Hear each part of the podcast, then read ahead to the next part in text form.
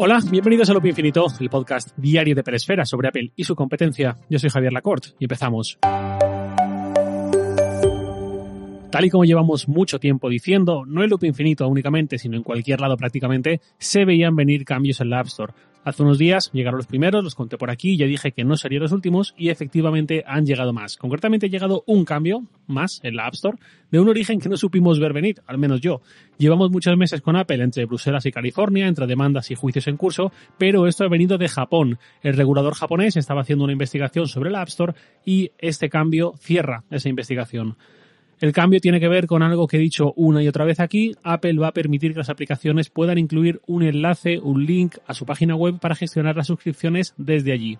Esto hasta ahora estaba prohibidísimo por un motivo de negocio. Apple prohibía explícitamente tanto esos enlaces como textos explicativos en los que se le explicase al usuario por qué no se le permite darse de alta en el servicio desde la app, sino solo iniciar sesión como ocurre en Netflix, en HBO, en Spotify en un montón de aplicaciones.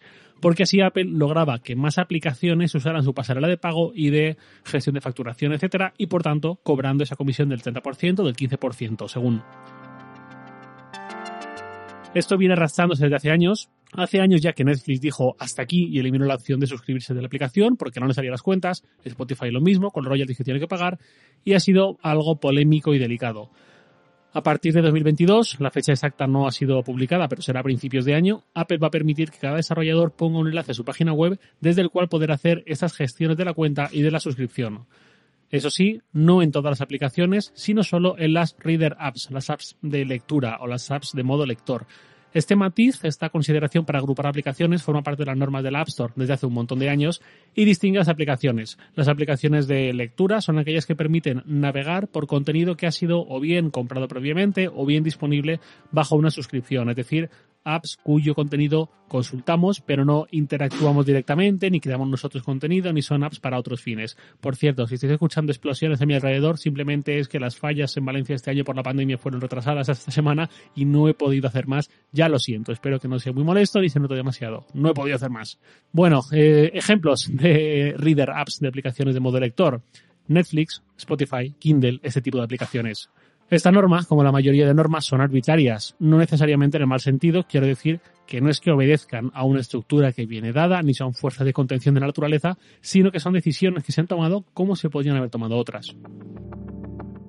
Apple podría haber permitido esos enlaces en lugar de haberlos prohibido desde hace años, igual que podría haber puesto una comisión base del 15% o del 40% en lugar del 80%. Simplemente se eligió esa cifra. Y lo que quiero decir con esto es que no hay ningún motivo para agarrarse a esas normas como si fuesen cinceladas por Dios o por Alá o por quien sea, sino que está bien de vez en cuando repensar los términos y escuchar a las partes cuando llegan las quejas. Sobre todo porque una cosa es ser líder por números, por volumen de negocio, por margen de beneficio, y otra cosa es liderar de verdad una industria. Apple indiscutiblemente tiene el liderazgo del primer tipo, pero especialmente en estos últimos años ha puesto en entredicho el segundo tipo de liderazgo.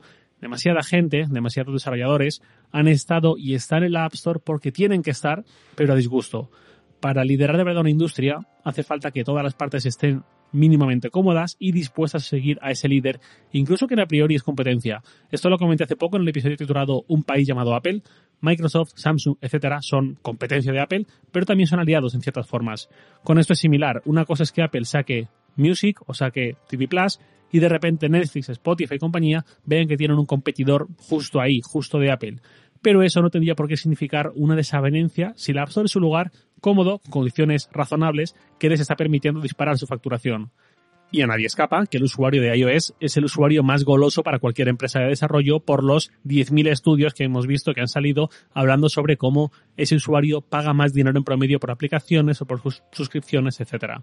Lo que ha pasado en estos últimos años ha alejado de ese liderazgo a ese nivel a Apple demasiada gente ha estado y está incómoda por lo que interpretan como un abuso de poder por parte de Apple. Si encima en este tiempo han lanzado servicios que compiten por sus productos, pues normal.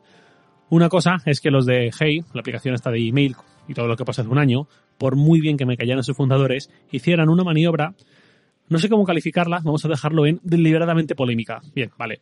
Otra cosa es la forma de actuar de Epic hace un año cuando estalló todo. Otra cosa diferente es que haya tanta, tanta gente, tanto estudio y desarrollo que se ha sumado a esa demanda colectiva que ha tenido que tomar medidas durante este tiempo con una actitud mucho menos transgresora que la de Hey o la de Epic, pues igual era momento de que Apple hiciese cambios. Si no por convencimiento estratégico, pues al menos por el que dirán. Esta novedad, este enlace que ahora Apple va a permitir meter las aplicaciones de tipo lector, tiene matices. Por un lado, va a poder ser un solo enlace, nada de meter un montón de opciones de enlaces en función del tipo de suscripción que quieras, nada de meter, ya que ahora se puede, enlaces así medio chungos para lograr otro tipo de supuestos beneficios, entre comillas, del estilo te vamos a bombardear emails promocionales y cosas así para tener además el control sobre tu usuario, etcétera. Todo eso puede pasar, pero por lo menos será más complicado por esta política de enlace único.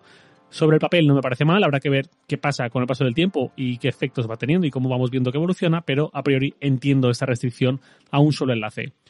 Por otro lado, Apple ha anunciado que se reforzará los procesos de revisión de aplicaciones para que esto no se convierta en un coladero de malware ni de engaños varios al usuario.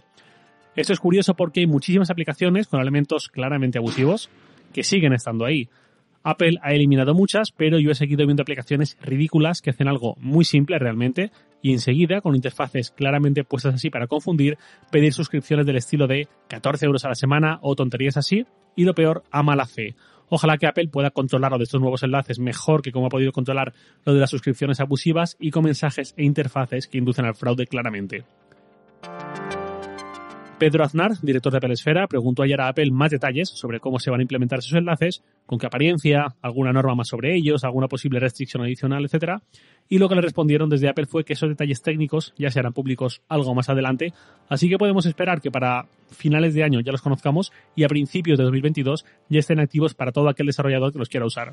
Eso es un respiro, eso también es aliviar tensión que en los últimos 3, 4, 5 años se ha acumulado bastante en torno al App Store y también es evitar conflictos quizás aún peores y resoluciones judiciales quizás también peores para Apple, quizás, como las que hay en marcha en Bruselas o en California que habrá que ver cómo terminan.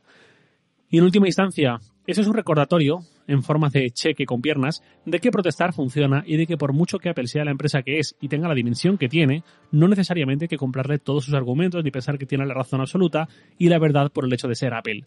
Y ya estamos viendo cómo Apple también desanda sus propios pasos para relajar sus condiciones, ahora que le ha visto las orejas al lobo, concretamente al lobo que viste toga y blande un mazo. Voy cerrando el episodio de la semana con una pregunta de un oyente, de Christian, arroba ChristianFish en Twitter, que me dice, Hola Javier, me estoy esperando a los nuevos MacBook Pro de 16 pulgadas para renovar mi iMac, pero sigo con dudas. Tú que tienes el 16 pulgadas, ¿qué harías? ¿13 pulgadas o 16? Pensando en que siempre en mi trabajo tengo una pantalla externa, no sé qué hacer. Gracias y un saludo. Gracias a ti, Cristian. Pregunta normal, pero en un momento extraño. Primero habría que ver qué llega exactamente, porque los rumores dicen que nada de 13, sino 14 y 16 pulgadas, y además ambos con la misma potencia, con el mismo rendimiento, cosa que no teníamos hasta ahora. Hasta ahora el modelo de 15 o 16 pulgadas del MacBook Pro siempre ha sido muy superior, o, o ligeramente superior al menos, en varios términos al de 13. Entonces, esta novedad este tipo de lanzamiento cambiaría las reglas del juego y habría que ver exactamente qué diferencias tienen unos y otros. Si lo vas a tener siempre conectado a una pantalla externa, supongo que el tamaño de la pantalla del portátil es menos relevante y puedes ahorrarte unos euros por el camino con la opción más pequeña. Sobre todo si se confirma este rumor y los modelos de 14 y de 16 llegan con el mismo rendimiento, con el mismo chip M1X o como se le llame al final. De todas formas, mi consejo elemental desde luego es esperar a que sean lanzados y entonces ya darle vuelta según lo que haya, pero no hacer demasiado las cuentas de la lechera. Y nada más por hoy, lo de siempre, os leo en Twitter, arroba jlacort, y también podéis enviar un mail a lacort.sataka.com. Loop Infinito es un podcast diario de Pelesfera, publicado de lunes a viernes a las 7 de la mañana, hora española peninsular, presentado por un servidor, Javier Lacort, editado por Santi Araujo. Un abrazo y hasta el lunes.